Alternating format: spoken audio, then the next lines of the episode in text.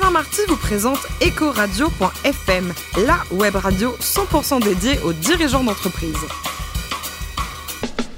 Bonjour à toutes et à tous, bienvenue à bord d'EcoRadio.fm, la radio à 100% dédiée aux dirigeants d'entreprise. Vous êtes plus de 112 000 auditeurs à nous écouter chaque semaine en podcast, enregistré sur les réseaux sociaux et sur notre compte Twitter EcoRadio-du-bas FM. À mes côtés pour co-animer cette émission, l'excellente Corinne Calandini, directrice de la gestion privée d'AXA France. Bonjour Corinne. Bonjour Alain. Aujourd'hui, nous recevons Eric Lépierre, qui est le patron d'Opel PSA France. Bonjour Eric.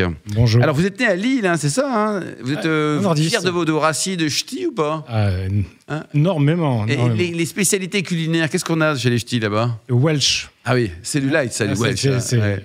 Ça tient bien, hein ça tient bien, surtout Bon, à 3h du matin. Alors, vous êtes euh, diplômé de l'école de commerce et vous êtes rentré chez Opel en 1990. Eric, la voiture, l'automobile, ça, vous- ça vous a toujours passionné? Alors, pas du tout. Je suis tombé par hasard dans l'automobile, cherchais un emploi, de la gestion et du commerce.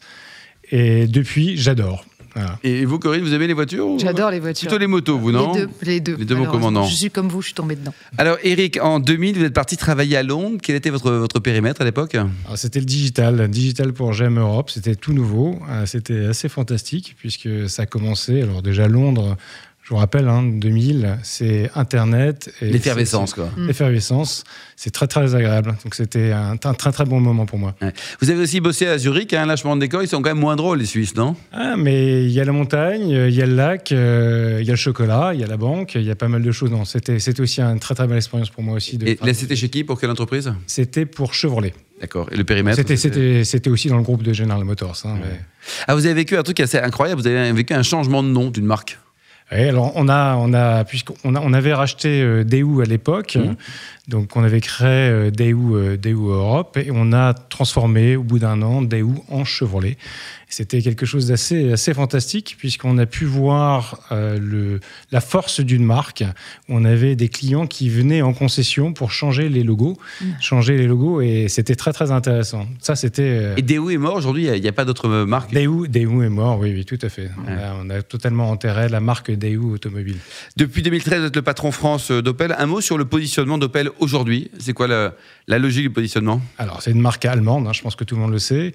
Euh, c'est une marque qui est euh, enthousiasmante, qui, veut, qui se veut vraiment proche de, de ses clients et qui veut aussi démocratiser la technologie.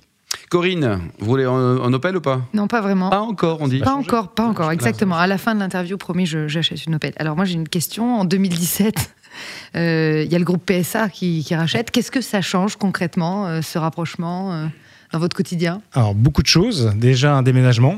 Oui. Euh, un grand déménagement euh, donc, en avril l'année dernière, euh, mais aussi ben, forcément d'intégrer un grand groupe en France, puisqu'on Mhm. était une filiale française. Euh, et euh, beaucoup de travail aussi euh, donc de transformation de l'entreprise, hein, puisqu'on a intégré un certain nombre de départements au sein de départements partagés avec Peugeot et, Citroën. Donc un, un gros gros travail et aussi forcément euh, la connaissance d'une culture française, puisque j'avais toujours travaillé soit euh, donc euh, avec pour des boîtes américaines ou, ou allemandes, donc j'ai pu aussi connaître aussi une culture qui était différente, et ça se passe très très bien. Rapport d'étonnement, là, en quelques mots, s'il y a quelque chose qui vous frappe entre les Américains, les Allemands, les Français? Euh, je, je- alors plutôt j'avais une personne. Eric est français. quoi. Euh, voilà, Oui, oui, mais il n'a pas connu le management à la Ouais. française. Non, mais euh, je dirais que la, la- le- au niveau, en tout cas de la française, au niveau de la, la- la culture française, on est euh, réellement euh, beaucoup lié au KPI et au benchmark. En tout cas, dans l'entreprise dans laquelle je suis, le pouvoir du benchmark est très très important et on travaille énormément sur le benchmark et de se comparer aux autres et prendre des actions qui sont liées à cela. Alors l'avenir de la voiture, on en parle souvent. Mhm. La voiture, c'est quoi L'avenir, c'est l'électrique, l'écologie, le- l'autonome? Vous voyez ça comment chez Opel? Alors, l'électrique, bien entendu, euh, c'est quelque chose de très très important. D'ailleurs, pour nous, on est en train de- d'avoir une offensive électrique importante. hein. Euh, Déjà deux véhicules cette année. Et en 2024, toute notre, euh, tous nos véhicules seront avec une variante électrique, Et avec une autonomie de combien? Entre 400 et 500. Oui, il y a de quoi faire. mal, D'ailleurs, 400, donc, euh, c'est pas mal. Donc, de toute façon, avec les nouvelles normes de, de CO2, euh, tous les constructeurs vont devoir avoir un pourcentage d'électrique euh, donc, euh, dans, dans, dans leur vente. Est-ce que ça va embarquer beaucoup plus de technologie Tout à l'heure, vous parliez un peu de cette euh, R&D euh, qui était assez propre à Opel. Est-ce qu'on va avoir des voitures complètement connectées?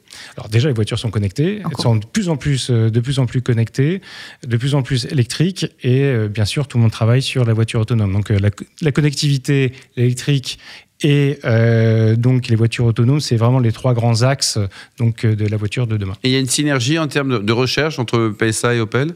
Oui, bien sûr, on travaille, on travaille énormément sur les des mêmes plateformes et on essaye aussi euh, de prendre le meilleur de chacun. Donc, euh, pour Opel, on a un certain nombre de, de, de on va dire, d'intérêts et de, de recherches, comme par exemple sur l'hydrogène, qui ont été donnés euh, donc aux, aux ingénieurs d'Opel. Alors on, a, un biais particulier, on parle toujours de la voiture du particulier. Qu'en est-il de l'évolution des utilitaires? Est-ce que c'est stratégique C'est stratégique, c'est un gros gros marché. Oui, Corinne. Euh, c'est un gros gros marché, en particulier en France. Et pour nous, c'est important parce qu'on est peu présent. Euh, donc Opel est peu présent, et alors que Peugeot et Citroën le, sont beaucoup. Donc on a euh, réellement une marge de progression qui est très très importante. Mais est-ce qu'il va y avoir aussi d'électrique dans les utilités? Oui, euh, ben on va d'ailleurs, euh, euh, comment dire, livrer, enfin livrer. on va lancer un véhicule, donc une, fourgonnette, donc électrique l'année prochaine qui s'appelle un Vivaro. Remarquez, il y a la place pour les batteries. Hein, Alors moi, une dernière question plus sur le management. Vous avez dit tout à l'heure que vous étiez tombé par hasard dans l'automobile. Aujourd'hui, les jeunes, ils passent plus leur permis, ils achètent plus de voitures. Comment on attire des talents dans l'automobile? Alors, il y a beaucoup de passionnés. Et je pense que quand on parle d'automobile, il suffit de voir dans, les salons, hein, salon euh, par exemple du mondial automobile, vous avez des millions de personnes qui, viennent, se pressent euh, d'ailleurs voir les automobiles. Donc euh, quand on parle d'automobile, l'automobile est morte. je pense pas, bien, bien au contraire. Alors il est vrai que les jeunes aujourd'hui peut-être passent pas forcément leur permis très très tôt, mais à un moment donné, de toute façon, ils vont le passer parce que la voiture est toujours nécessaire. non, mais s'il le passe, s'il loue une voiture, ça vous arrange pas là, parce qu'il faut qu'il l'achète les voitures. Oui, mais à un moment donné, il l'achète. Donc de toute façon, euh, en, fonction du cycle de vie, enfin du cycle de vie, de, de, l'étape de vie des, personnes, la voiture de vie reste importante. Le marché français est ouvert à la concurrence étrangère ou alors c'est vraiment les, c'est cloisonné, verrouillé par les Français? Alors, les, les, Français représentent euh, un, un pourcentage important on va dire, des, ventes, hein, à peu près 55%. On a toutes les marques en France, donc c'est un marché qui est extrêmement concurrencé. Et vous, avec 80 euh, 000 véhicules, ça représente une part de marché de, combien? À peu près 3%, Et on vise 5%, puisqu'on est ici euh, sur le marché dire de, de, PSA, donc forcément on va progresser sur le marché français. Alors vous, à titre personnel, dernier livre lu, c'était quoi Eric? Alors, euh, c'était la vertu de l'échec. La vertu de l'échec. C'était très très intéressant. C'est mal vu en France l'échec. Hein. Quand on échoue, on est un gros loser, euh, on, oublie. On, s'aperçoit que dans certains pays, euh, en particulier anglo-saxons, l'échec c'est plutôt une force. On apprend de, l'échec. Et c'est vrai qu'en France, hélas, euh, dès qu'on a un échec, on n'a pas forcément le futur. Et je pense qu'on doit revoir un petit peu notre vision. Façon, des pensez, vous en pensez quoi, vous, Corinne C'est vrai qu'on grandit, l'échec fait pas grandir. C'est important. Ce qui hmm. ne vous tue pas vous rend plus fort. Votre dernier, alors quel rapport avec l'échec hein, Votre dernier verre de vin dégusté, c'était quoi? Qu'est-ce que vous avez aimé comme bonne bouteille? Un Marquez de Riscal. Donc c'est un vin, vin espagnol, un Rioja. Très bon. Euh, c'est très très bon. Euh, et donc euh, voilà, c'était mon dernier vin. J'en bois assez souvent. Et enfin, pour terminer, ça c'est très important. Quel était votre meilleur temps aux 20 km de Paris? Une 40, mais c'est longtemps. C'est énorme, une 40, c'est vachement bien. Euh, 40. Aujourd'hui, vous feriez combien, Eric? Je pense que pas loin des deux. ouais. À peu près. Merci en tout cas, Eric Vépierre. Merci également à vous, Corinne Galandini. Retrouvez nos podcasts d'actualité sur notre compte Twitter et ecoradio.fm. On se donne rendez-vous mardi prochain à 14h pour une nouvelle émission. Ecoradio.fm vous a été présenté par Alain Marty.